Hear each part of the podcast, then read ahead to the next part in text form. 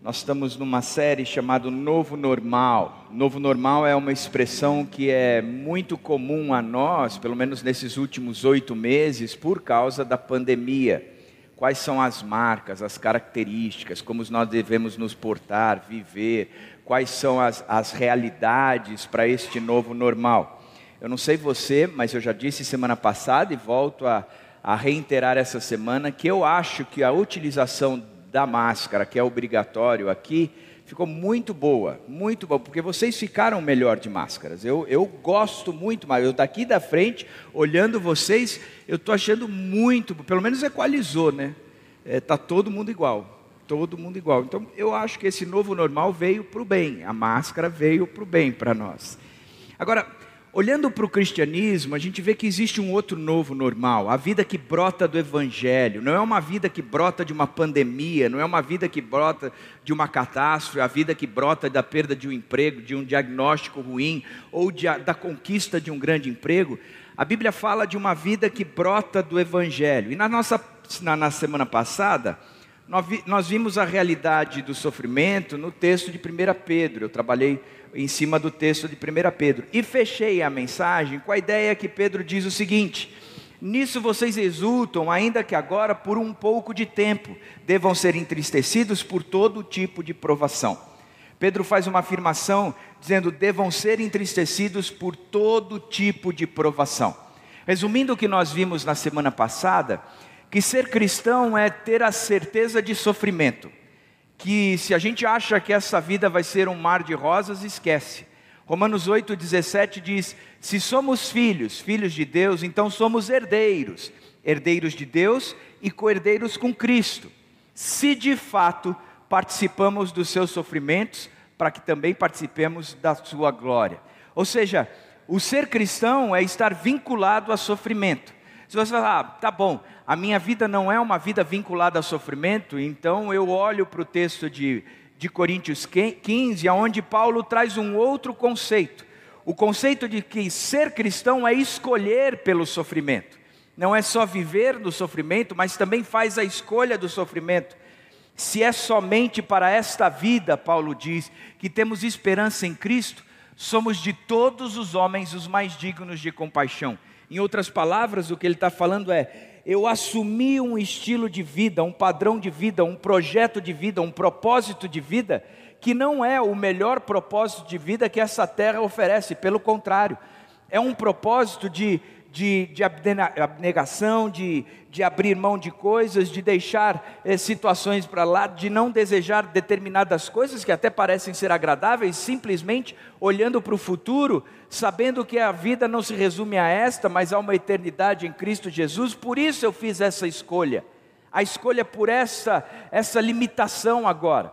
Agora, se fosse uma esperança somente para esta vida de todos nós, nós seríamos de todos os homens, nós seríamos os mais dignos de compaixão, porque nós escolhemos o sofrimento. Então, o que é certo quando a gente olha o Evangelho é que devam ser entristecidos por todo tipo de provação por duas razões: porque ser cristão é ter certeza de sofrimento, e porque ser cristão é escolher pelo sofrimento.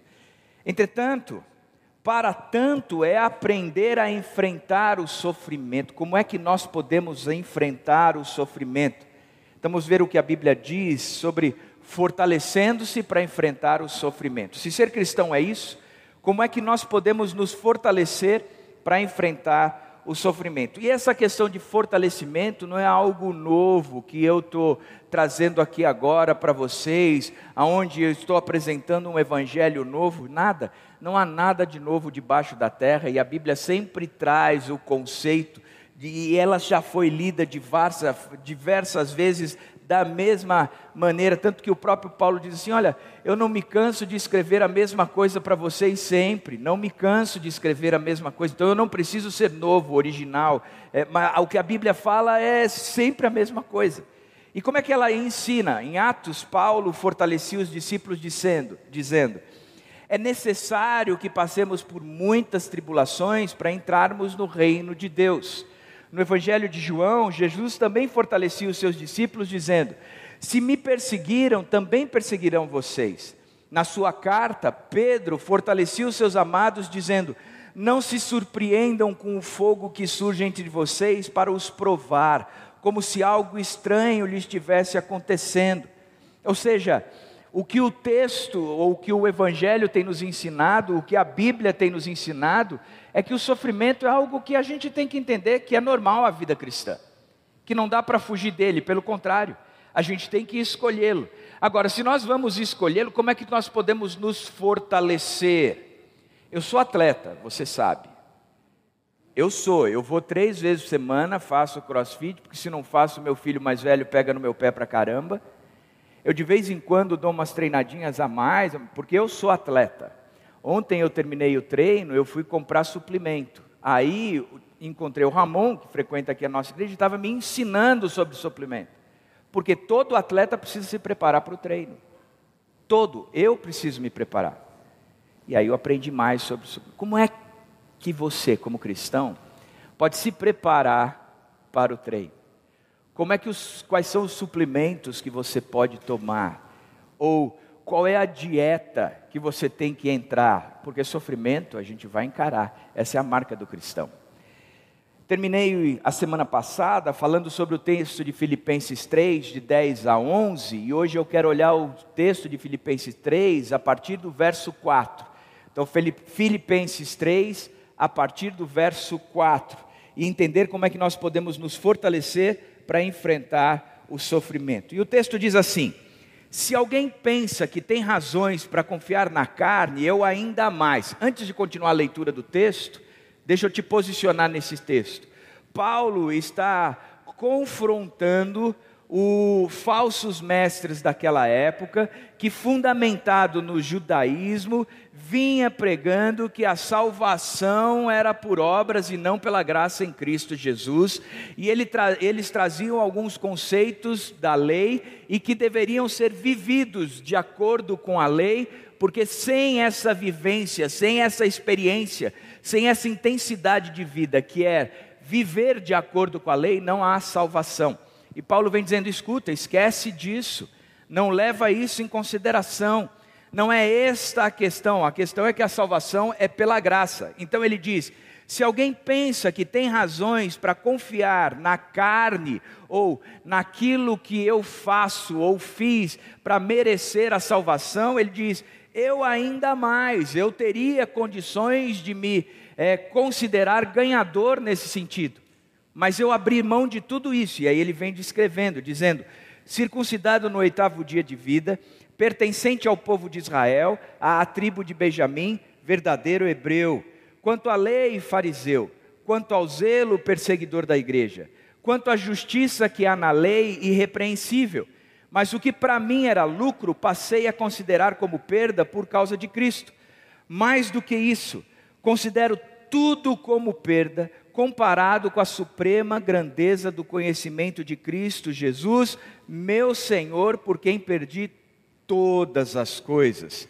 Eu as considero como esterco para poder ganhar Cristo e ser encontrado nele, não tendo a minha própria justiça que procede da lei, mas a que vem mediante a fé em Cristo, a justiça que procede de Deus e se baseia na fé.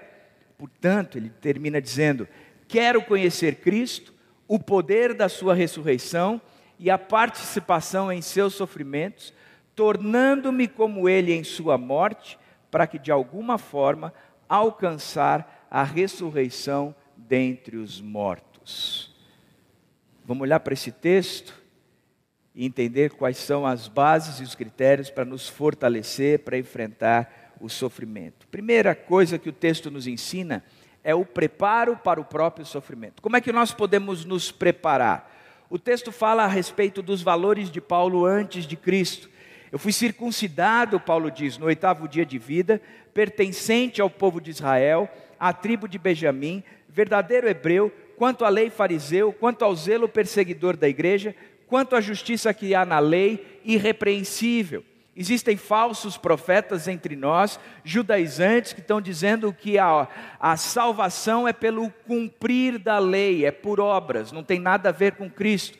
Portanto, eu quero dizer que se este é o argumento deles, Eu quero dar a vocês, Paulo diz, eu quero apresentar a vocês o meu currículo, eu quero mostrar para vocês o meu pedigree de puro sangue, como um filho legítimo de Abraão que sou. E ele traz três valores pelos quais ele poderia se fundamentar e gabar. E em cima desses três valores, depois ele apresenta, por causa desses valores, a identidade dele e três fundamentada em cima no, dos valores. Ele começa com o valor religioso. Eu sou circuncidado no oitavo dia de vida. Ele diz: Eu não me converti ao judaísmo depois de velho, e nem participei dos ritos depois de adolescentes ou, ou jovenzinho. Eu já nasci no judaísmo, cumprindo a lei judaica, para a religião judaica, de acordo com os oito dias de nascer. A partir do meu oitavo dia eu estou mergulhado nisso, portanto, eu sou religioso. E se você parar para pensar, você vai ver que no nosso mundo a religião está ganhando muito, mas muita projeção. Muito político dizendo que tem feito um monte de coisas, tem feito um monte de proezas, tem promovido um monte de, de situações, mas ele termina após a sua frase de exaltar a si mesmo, dizendo: Mas eu não sigo a mim mesmo, eu sigo a Jesus, e sai de cena. Como se Jesus fosse algo que ele pudesse trazer como mais um mérito por ser político. O política e religião se misturando para caramba. O fato é que Paulo poderia mesmo dizer: escuta, eu sou um sujeito religioso e religioso cumprindo as leis e os ritos desde a minha nascença, do meu nascimento, desde pequenininho eu vivo essa religiosidade. A segunda coisa é que ele apresenta um valor da sua própria nacionalidade pertenço ao povo de Israel. Já viu nesse tempo de política como o ser da cidade parece que faz parte ou torna o político mais poderoso? Alguns políticos começam dizendo: Olha, eu estou há tantos anos na cidade, como se o período já, a identidade dele fosse a própria cidade. Paulo diz: Escuta, se tem alguém que pode dizer que pertence ao povo de Israel, sou eu eu não adquiri a cidadania num processo de imigração, onde eu fui lá e injetei dinheiro e participei trabalhando, construindo um negócio, contratando gente, provando que tenho capacidade de ser um cidadão daqui. Eu sou cidadão israelita, eu tenho esse valor em mim, eu sou nascido aqui, eu pertenço desde pequenininho a este povo. E depois ele apresenta um terceiro valor, o valor da descendência. Ele diz: Eu faço parte da tribo de Benjamim. Benjamim era o único filho de Israel que nasceu na terra prometida. Mas não só isso, a tribo de Benjamim, juntamente com Judá, foram as únicas duas tribos que permaneceram leais à descendência do rei Davi. Ou seja, em outras palavras, o que Paulo estava afirmando é que ele pertencia à elite da nação de Israel. Eu não sou qualquer um. Eu faço parte da tropa de elite, osso duro de roer. Eu faço parte aqui daqueles que são qualificados mais pela minha religiosidade, pela minha nacionalidade, mas também pela minha descendência. Eu tenho todo o gabarito para ser considerado um dos grandes cumpridores da lei. Resumindo, no texto aqui, o que Paulo está falando é: olha, eu sou um verdadeiro hebreu, eu sou um verdadeiro filho de Abraão, eu sou um judeu da gema, eu sou este cara, este cara sou eu. E aí ele pegou o violão e cantou o que ele precisava cantar. Ao término de tudo isso, ele diz: Esses valores são tão fortes para a minha vida e esses valores foram tão intensos na minha vida, e foram valores reais, tão significativos para mim, que a partir destes valores a minha identidade foi forjada.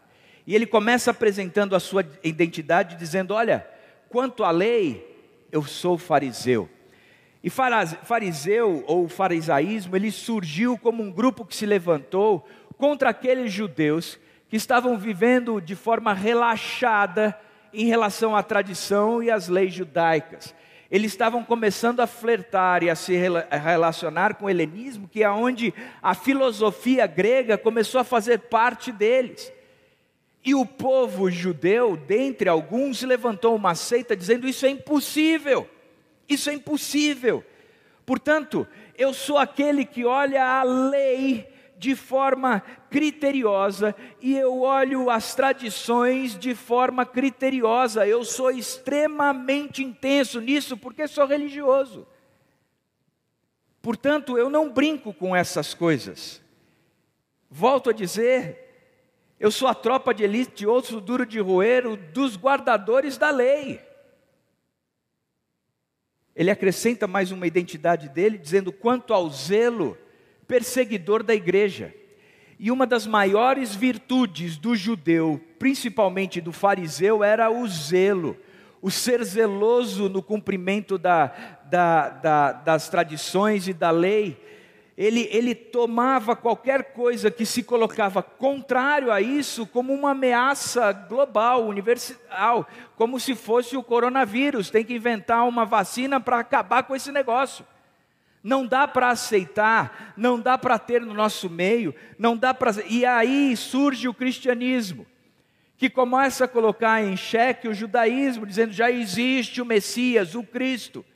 É esse Jesus, e esses caras não suportam isso, e Paulo não suporta isso, e ele se torna então perseguidor da igreja, porque essa era a identidade dele. Ele apresenta uma terceira identidade, dizendo: quanto à justiça que há na lei, irrepreensível. Seu senso de moral e orgulho se baseava em ser irrepreensível, não havia nele uma única condição que pudesse existir uma repreensão. Ele era irrepreensível quanto à prática da lei. E essa era a vida de Paulo, então. Ele fazia parte da tropa de elite dos guardadores da lei, zelosos pra caramba, a ponto de matar se fosse preciso, e irrepreensível na prática da lei. Seus valores, a religião, a nacionalidade e a descendência, forjaram estes valores a sua identidade, que era fariseu, zeloso e irrepreensível era onde ele encontrava o propósito da sua vida, o significado da sua vida, o sentido da sua vida. Só que ele só não considerava uma coisa: num dia, enquanto ele cumpria o seu propósito, perseguindo a igreja a caminho de Damasco, ele se encontra com aquele que ele perseguia.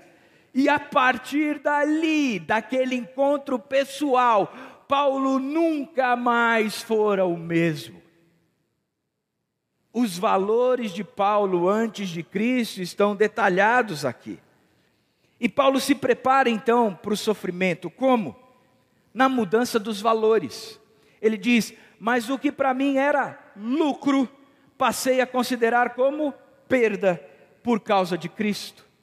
Cristo, aquele encontro que eu tive com Ele a caminho de Damasco, eu tive uma mudança, o meu mundo foi colocado de ponta cabeça. Era como se ele vivesse com duas colunas na sua vida. Numa coluna, a coluna dos ganhos, na outra coluna, a coluna das perdas. Na coluna do ganho, ele colocou a religião, a nacionalidade e a descendência, os seus valores. Da mesma forma como ele tinha a sua identidade, eu sou fariseu, zeloso e irrepreensível. Aqui é o meu ganho, aqui é onde tudo vale a pena. Aqui é o que eu considero como lucro, aqui é o que faz sentido para mim, aqui define quem eu sou, aqui traz a, o, o, propósito daquilo, daquilo ou por aquilo que eu vivo. Aqui é a minha coluna.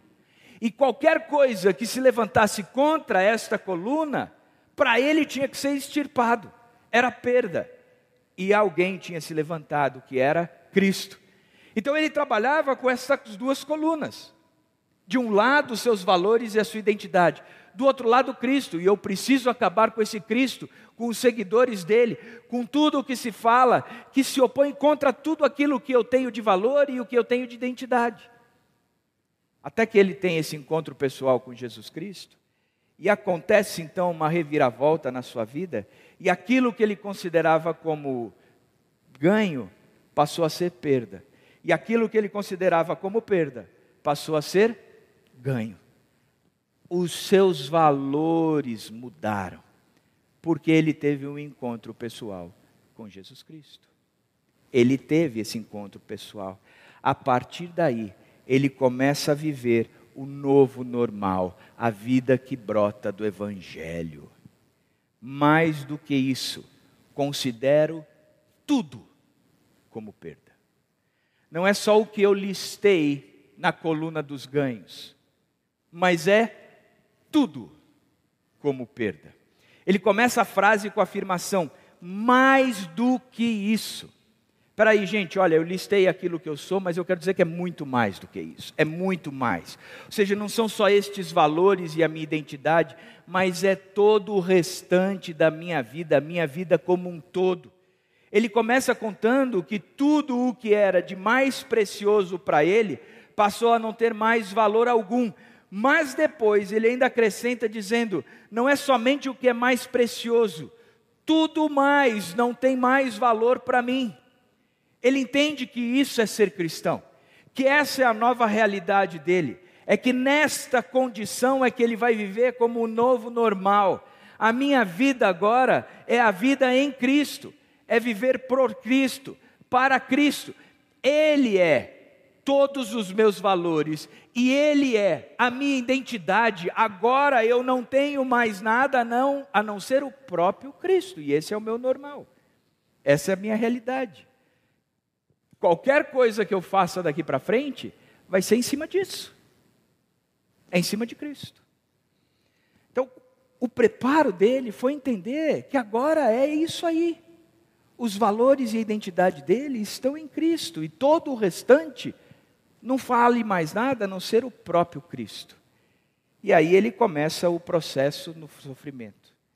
Ele diz o seguinte: Primeiro eu tive um encontro pessoal com Cristo mesmo. Comparado com a suprema grandeza do conhecimento de Cristo Jesus, meu Senhor, por quem perdi todas as coisas.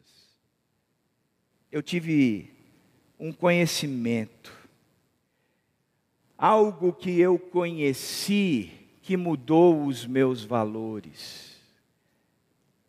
E uma coisa que você precisa entender e eu aprendi isso essa semana, fazendo uma aula na minha pós-graduação. Uma professora dizia o seguinte: que nenhuma crença muda sem conhecimento. Nenhuma crença muda sem conhecimento. Eu não vou mudar nenhum valor na minha vida se eu não conhecer um outro valor maior do que aquele. Eu não vou mudar nada na minha vida se eu não encontrar algo que valha mais. Inclusive nos processos de recuperação, de dependência química, de dependência, seja lá o que for, os psicólogos têm dito que enquanto a dor não for maior que o sofrimento, ninguém muda.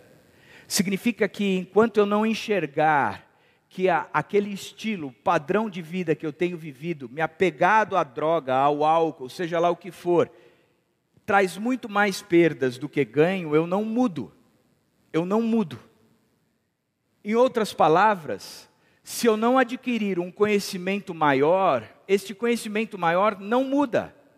Ele não traz, ele não é derrotado. O conhecimento pelo qual eu vivo hoje, ele vai continuar valendo, porque eu preciso ter esse conhecimento maior.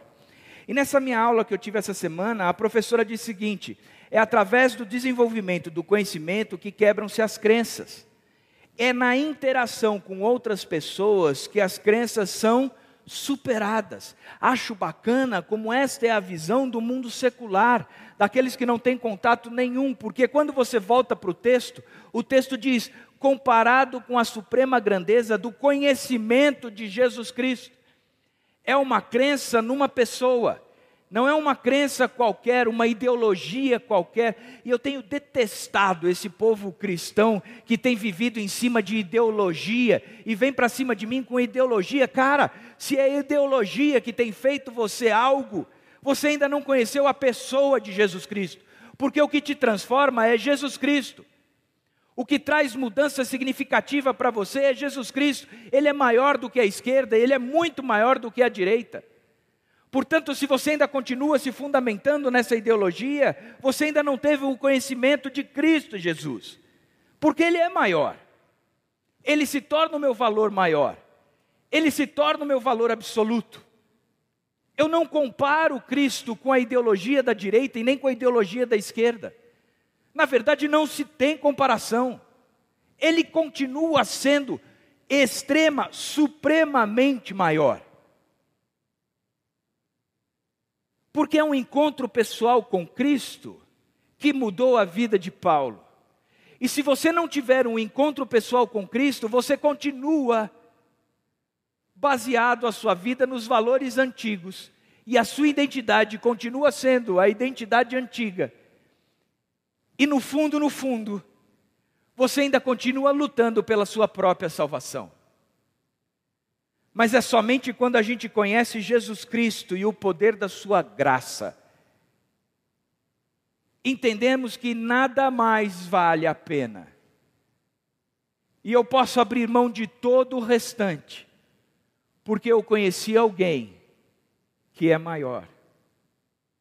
Eu conheci alguém que vale a pena. Eu conheci alguém com quem eu fechei, entreguei a minha vida e eu nunca mais serei o mesmo. Os meus valores mudaram. Eu agora considero tudo como perda, esterco. Não vale nada disso por causa desse encontro pessoal.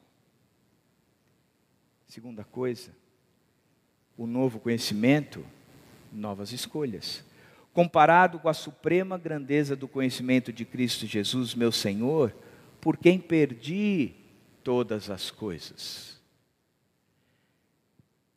A partir deste conhecimento, você abre mão de todas as suas valores e identidade e você passa a fazer novas escolhas. Por quem perdi todas as coisas por quem eu escolhi perder, perder todas as coisas. A partir de Jesus Cristo, todas as outras coisas perdem o significado e o sentido. Agora, o escolher por Cristo já é uma escolha por sofrimento. Então, a minha preocupação é nós retornarmos a um novo normal, achando que o novo normal é essa nova condição que nós estamos vivendo. O novo normal é em Jesus Cristo, independente das circunstâncias. Porque pode ser que venha uma segunda, uma terceira, uma quarta, uma quinta onda e a gente tenha que viver totalmente de novo, totalmente de novo. Você vai se frustrar por causa do sofrimento? Pode ser que você receba um diagnóstico terrível. Pode ser que seu marido te abandone, a sua esposa te traia. Pode ser que você não tenha adquirido ou conquistado aquele emprego que você tanto queria, ou mesmo perdeu o emprego que você já tinha. O novo normal não é a conquista daquilo que se perdeu. O novo normal é a perda daquilo que sempre se quis conquistar, a minha própria vida. Eu a perco, entregando para Jesus Cristo. E a partir daí, eu tomo a minha cruz, nego a mim mesmo e o sigo todos os dias. Todos os dias. Esse é o novo normal do cristão verdadeiro. Na prática, na prática é o seguinte: significa que sempre que sou chamado para escolher entre qualquer coisa neste mundo e Cristo, eu escolho Cristo. Esse é o novo normal significa que vou lidar com as coisas deste mundo de modo que me aproximem mais de Cristo, para que eu ganhe mais de Cristo e aproveite mais dele pela forma que uso as coisas deste mundo. Significa que sempre vou lidar com as coisas deste mundo, entendendo que elas não são meu tesouro, mas sim Cristo é o meu tesouro. Significa que se eu perder alguma coisa que este mundo pode oferecer, eu não perderei minha alegria, meu tesouro ou mesmo a minha vida, porque Cristo é tudo para mim. Eu escolhi. Eu escolhi. Se tenho que perder família, bens, Esqueci a letra. Poder? Alguém pode tirar a máscara assim rapidamente, só falar para mim que eu. Jorge, por favor. Poder. Se tenho que perder famílias, bem, poder. Qual é o refrão? Não, refrão. Ninguém lembra? É isso aí. Eu escolhi Deus. Engraçado que a gente canta, né? Eu escolhi Deus. Escolher é escolher o sofrimento, é abrir mão da vida inteira, porque Ele vale mais do que qualquer outra coisa. Agora, terminei a semana passada com o propósito do sofrimento. Quero conhecer Cristo, Paulo disse, o poder da Sua ressurreição e a participação em seus sofrimentos, tornando-me como Ele em Sua morte, para de alguma forma alcançar ressurreição dentre os mortos. Paulo começa esse texto dizendo: Quero, é uma escolha. Eu quero, eu desejo, eu escolhi, eu optei por isso. Eu tinha na prateleira algumas coisas que eu poderia pegar, mas eu tirei tudo dessa prateleira e eu olhei para cima. Eu encontrei Jesus Cristo, eu me deparei com Ele, e porque eu me encontrei, eu tive esse encontro pessoal, eu entendi quem Ele era, que nada dependia de mim, não adiantava ser circuncidado ao oitavo dia, não adiantava fazer parte da nação de Israel, nem mesmo pertencer à tribo de Benjamim, não valia de nada ser fariseu, nem zeloso, nem irrepreensível, que nada disso trazia significado para mim, até que eu encontrei aquele quem eu perseguia e entendi que vale a pena abrir mão de tudo, portanto, eu quero isso. Eu quero. Eu quero. Eu quero conhecer Cristo. Eu. E o cristianismo não é uma religião que vai lhe dar segurança se você praticar determinadas coisas. O cristianismo é um relacionamento que vai lhe dar segurança porque você conheceu o Deus encarnado. Você conheceu o Deus que subiu à cruz mas você conheceu o Deus que saiu daquela sepultura e que se relaciona com você hoje, comigo, e de forma real, presente, Ele está do nosso lado. Eu quero conhecer, e não é algo que, que ficou no passado, eu quero continuar conhecendo. Eu quero me tornar cada vez mais íntimo desse Deus. Eu quero cada vez mais entender quem Ele é, como Ele pensa, experimentar do Seu amor para a minha vida. Eu quero isso. Eu quero o poder da Sua ressurreição. Não é um Deus pregado, anunciado, uma ideologia não praticada, mas é um Deus vivo que saiu da sepultura, vencendo a, a o domínio do meu pecado, onde eu já não sou mais dominado por ele, o pecado não domina mais este meu corpo. Da mesma forma, como ele me deu a vitória sobre a morte, significa que aonde há a morte, esse momento ele é temporário, ele é transitório, porque um dia Jesus Cristo vai voltar e a morte de uma vez por todas vai ser vencida. Portanto, eu quero conhecer o poder da ressurreição. E a Bíblia diz que esse mesmo Jesus Cristo que saiu de dentre os mortos, um dia vai voltar, e vai ser rápido, como num abrir e fechar dos olhos, e de repente nós vamos vê-lo, ele do nosso lado.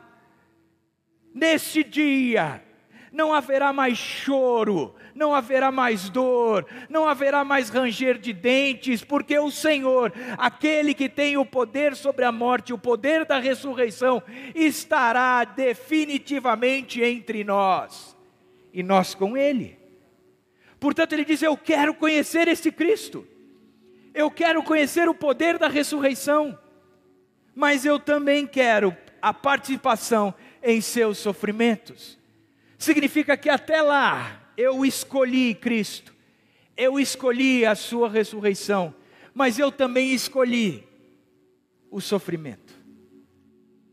Porque em nada se compara essa leve e momentânea tribulação com o eterno peso de glória que tudo isso vai me trazer. Nada se compara. E o texto de Paulo é brilhante, que ele ainda continua dizendo: e alcançar a ressurreição dentre os mortos. E por duas vezes ele fala em ressurreição. Eu quero o poder da sua ressurreição, e eu quero alcançar a ressurreição dentre os mortos. Eu tenho plena convicção que a minha vida eterna não depende de mim Primeiro, porque eu me conheço, e segundo, porque eu conheço Jesus Cristo. Porque ao me conhecer, eu sei que não há nada, nada que eu possa fazer de bater no meu peito e dizer quanto a mim mesmo eu poderia me considerar. Porque nem mesmo Paulo fez isso, ele eu poderia me considerar, mas eu quero que vocês saibam que de todos eu sou o maior dos pecadores, Paulo disse. Eu conheço a mim mesmo mas eu conheço o meu Salvador Jesus Cristo. Desde os meus 16 anos. Desde os meus 16 anos. E a gente tem enfrentado muitas coisas. Mas mesmo pelo vale da sombra da morte, eu não tive medo, porque o Senhor está comigo. Ele nunca, nunca, nunca desamparou. Nunca. O que eu acho interessante é que você pode olhar para a sua vida e falar: André, mas escolher o sofrimento, que loucura! Você não conhece a minha casa, você não sabe o que é ter uma família destruída, você não sabe o que é ver a família se rompendo pelas escolhas dos integrantes da família. A minha família tem cheiro de morte.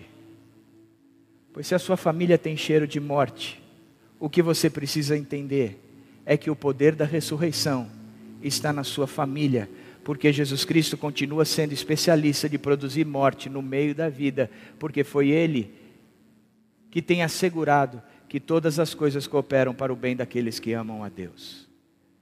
André, você não conhece os dramas da saúde emocional, física e espiritual que eu tenho vivido, ou os meus entes queridos têm vivido, você não sabe o que é isso. É cheiro de morte. Então diga: Eu quero conhecer Cristo e o poder da Sua ressurreição, porque este Cristo continua promovendo vida, Ele é especialista nisso, de promover vida no meio da morte. Não é uma vacina que vai trazer vida para nós, porque se nós formos curados pelo coronavírus, nós vamos morrer um dia. Mas é o poder da Sua ressurreição que nos cura do poder da morte. Portanto, a minha saúde não depende de todos os meus treinos, do suplemento. De... Eu sou atleta, mas um dia eu vou morrer. Eu sou atleta, mas eu já tive câncer. Eu trago até hoje marcas do câncer na minha vida. Mas ainda assim, eu tenho experimentado o poder da ressurreição.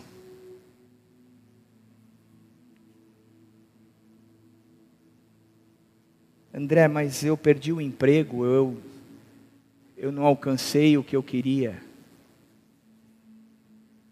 e a minha vida parece que cheira a morte. Pois bem,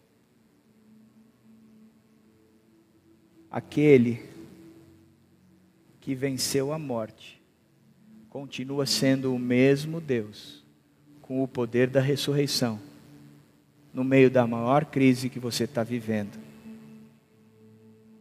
Ele não está querendo dizer que ele vai virar o jogo e que você vai sair daí agora com o melhor emprego do mundo, que a sua saúde vai estar tinindo, que a sua família vai ser é, reconstruída. Ele não está dizendo isso, mas ele está dizendo que ao participar dos sofrimentos, nós experimentamos do poder da ressurreição por causa desse Cristo que nós o conhecemos. Que Deus! Incrível. Qual é o novo normal? É conhecer Cristo, o poder da Sua ressurreição, a participação nos sofrimentos, porque tudo isso aqui é transitório. Um dia, mais cedo ou mais tarde, que seja mais cedo, eu vou alcançar a ressurreição dentre os mortos para toda a eternidade, por causa desse Cristo que está comigo agora. Esse é o novo normal. A minha pergunta é: você já vive esse novo normal? Ou você continua na, na condição antiga, do velho homem, que se segura em cima de coisas conquistadas, de valores e identidades, para ver se a sua vida encontra algum significado e sentido? Se você continua nessa condição, eu queria parar agora e orar com você, dizendo: há um Cristo que quer se encontrar com você, como se encontrou com Paulo a caminho de Damasco. Um Cristo vivo que tem poder sobre a ressurreição, o poder da ressurreição. Mas um Cristo que te convida a participar dos sofrimentos com Ele, porque um dia tudo isso vai passar e aí será outra coisa. Até lá, é o nosso novo normal. Fecha os teus olhos. Abaixa a tua cabeça que eu queria orar com você.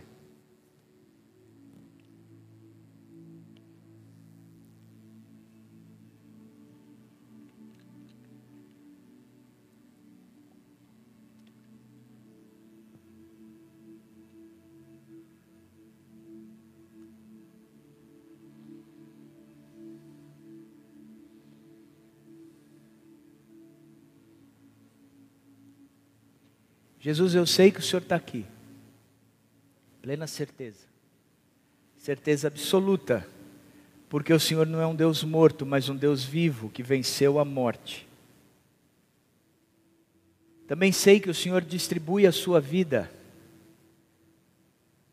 Que o Senhor repartiu vida antes mesmo de todo este universo existir porque a tua palavra nos assegura que nós fomos escolhidos no Senhor antes da criação do mundo. Então, antes de tudo isso existir, o Senhor já repartia a vida. Eu quero colocar esse pessoal na tua presença. Talvez existam pessoas aqui que nunca tenham tido um encontro pessoal com o Senhor. Pai, toca no coração desse pessoal enquanto há tempo que eles abram os olhos, dizendo: Eu quero conhecer Cristo.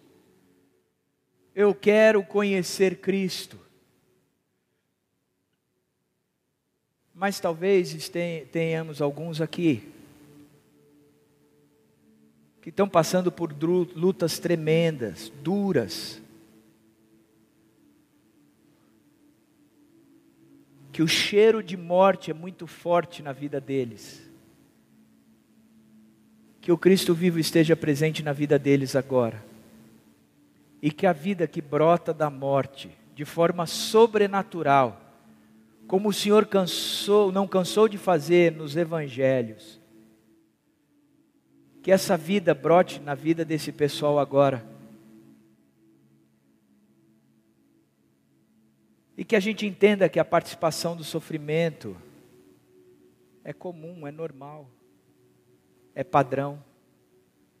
Porque nós vivemos uma vida de escolha, e essas escolhas apontam para Cristo, que trazem uma crise interna, uma guerra civil pessoal contra o diabo e contra os valores deste mundo.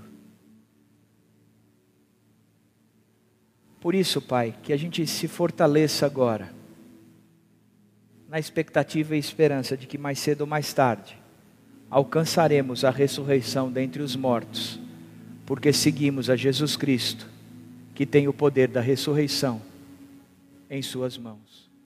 E é em nome do Senhor Jesus que eu oro. Amém.